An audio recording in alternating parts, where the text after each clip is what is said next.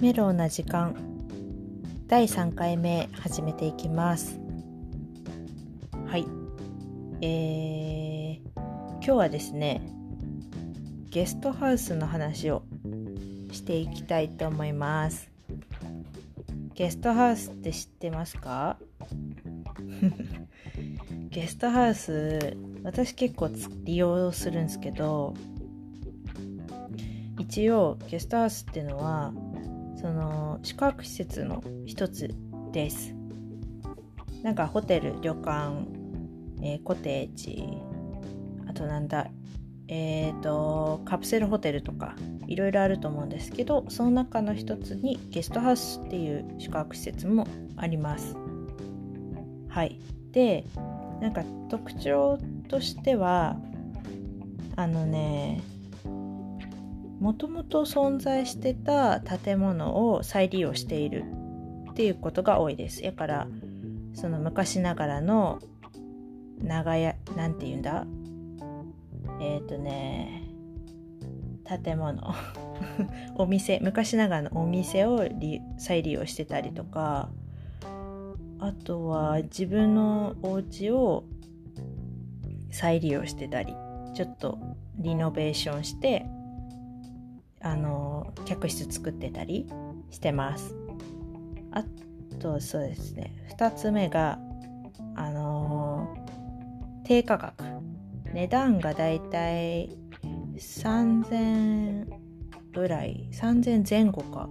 3000円台ぐらいかな1泊。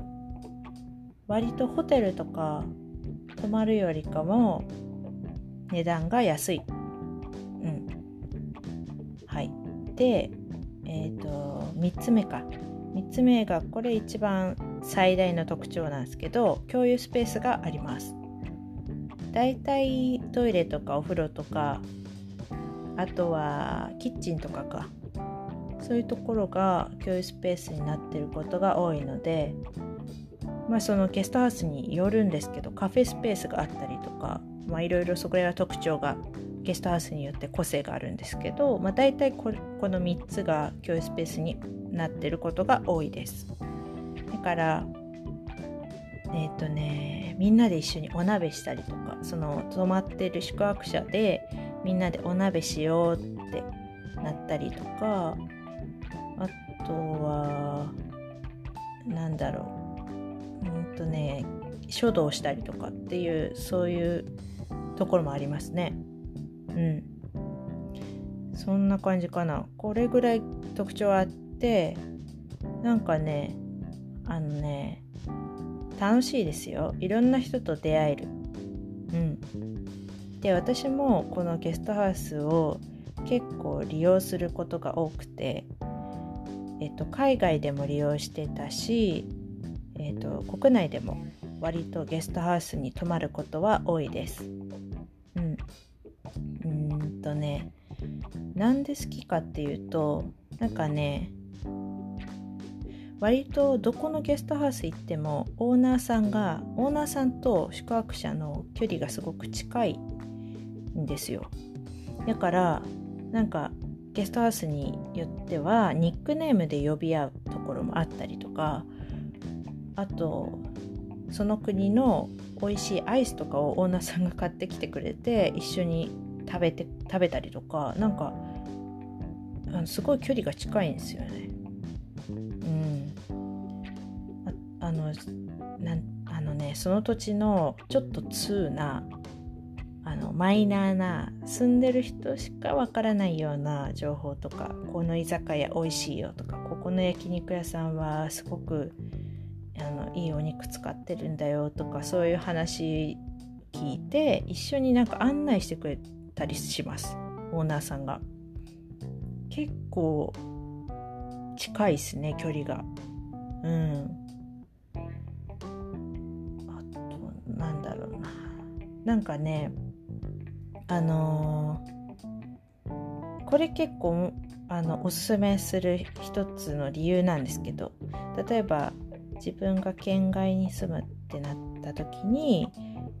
ゲストハウスそのまだ引っ越しする前にその土地の雰囲気を知りたいっていう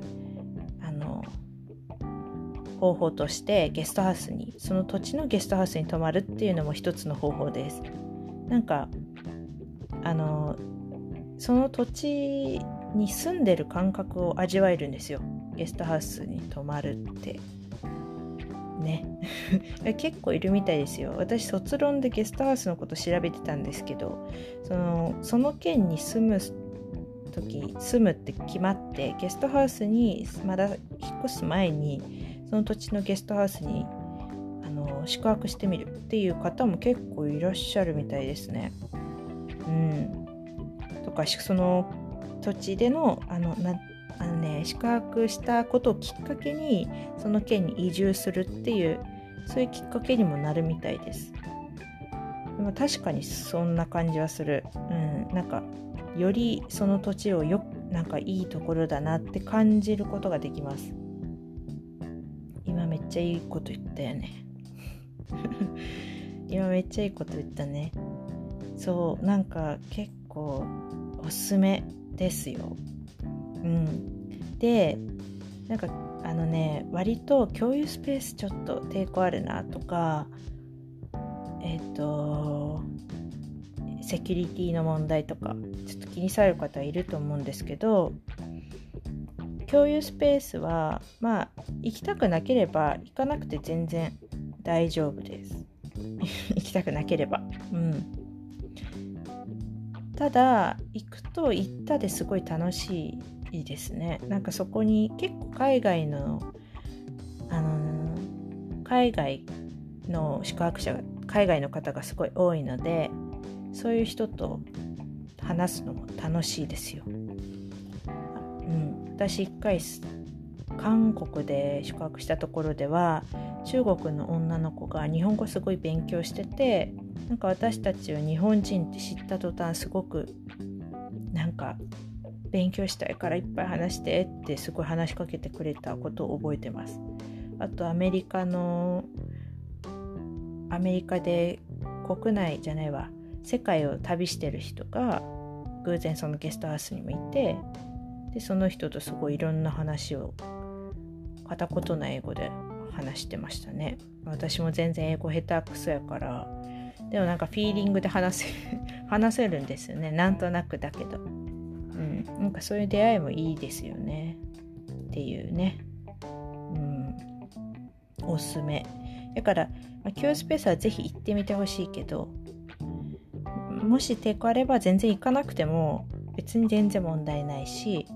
あとはねなんかその相部屋相部屋が結構ゲストハウスには相部屋があることが多いんですけどそのベッドがあの上下に2段ベッドがダーって並んでて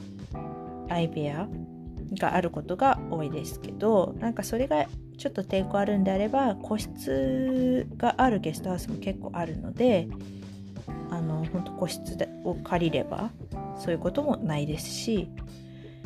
今やっとその共有スペースお風呂とかトイレを共有するのも抵抗あるっていう方は部屋にも備え付けでトイレとシャワーがついてるっていうゲストハウスも割と多く見かけます。だからあの私もちょっとゲストハウスあんま泊まったことないこと旅行行く時はそういうお部屋を借りるようにしてます。はい、うん、とにかくすごくねあの、めっちゃおすすめです。なんかずっとこれしか言ってないけどなんか住民になったような感覚でその土地を楽しめます旅行した場所をねだからよりもっとその土地が好きになるし何よりもなんかねまたその土地に旅行行った際はゲストハウスのオーナーさんに会いたいなって思っちゃう。うん。あいろいろ面白いっすよ。で最近泊まったのがね滋賀県のゲストハウス泊まったんですけどなんかそこはゲストハウスのオーナーさんがね、まあ、自分の家をお子さんがもうあの他のところ住んで住んじゃっていないから子供部屋を客室にしているようなゲストハウスで普通に一軒家なんですけど中に入ったらほんと改装してあってゲストハウスになってるんですよ。うん、で苔が好きな人でオーナーさんが映画と苔とフィギュアが好きで。だからその苔がね綺麗になんか屋上とかに飾られててミニチュアのフィギュアとかすごい面白くてなんかそのオーナーさんの世界観みたいなのもゲストハウスにすごくあの施されてるっていうか何て言うやろ。ゲストハウスを見たらオーナーさんのすごい趣味とかがね感じられて面白いですよ。めっちゃ面白い。本当に。オーナーさんがなんでゲストハウスをしてるんかっていうのも私は結構興味があるからなんかそういうのもあの帰る前とかにオーナーさんとコーヒー飲みながら話したりとかしてたんですけど面白いですね。いろんな人のき方っていうか人生観聞けて最高に面白い。しまた泊まりたいって思いました。だからその土地に行ってさらに楽しみたいって思う方はゲストハウスに泊まってみてください、うん、あの自分の住んでる県のゲストハウスに泊まることも結構楽しいです。はい、おすすめ。おすすめです。っていうね。ゲストハウスのねなんか私は結構ゲストハウス好きやからちょっと伝えたかったんです。だからこれを聞いてる私の友人もしいたら一緒にゲストハウス泊まろうね。ということで今日はこれで終わりたいと思います。ご清聴ありがとうございました。また更新します。じゃあね